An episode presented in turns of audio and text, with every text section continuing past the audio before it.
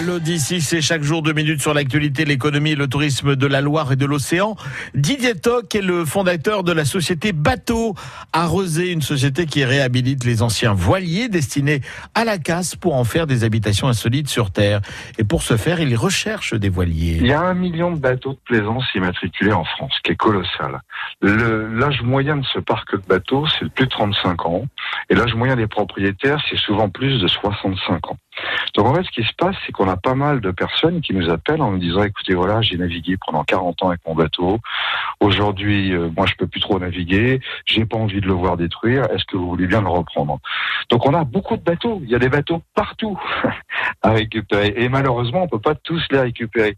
On se concentre sur les bateaux des années 60 à 80. Enfin, fin des années 60, c'est l'arrivée du polyester qui a changé la manière de construire des bateaux, mais qui a aussi construit, a permis la construction en série pour que tout à chacun puisse avoir euh, un voilier, un pêche-promenade, etc.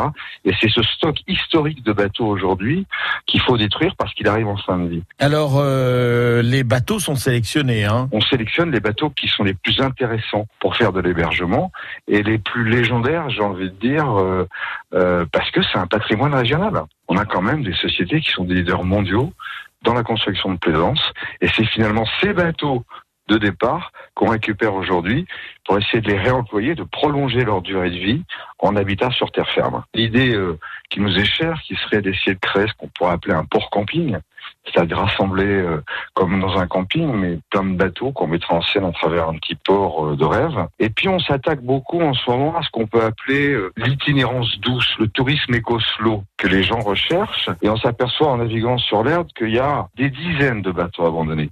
Donc on se dit, mais pourquoi on reprend pas ces bateaux euh, sur l'herbe, on les transforme en habitat touristique léger et on crée autour de l'herbe des petites haltes d'hébergement euh, qui partiraient par exemple de l'île de Versailles en canoë pour offrir comme ça des projets touristiques d'itinérance et costaud, on appelle ça. Didier Toc, fondateur de la société Bateau Arrosé, une société qui réhabilite les anciens voiliers destinés à la casse pour en faire des habitations insolites.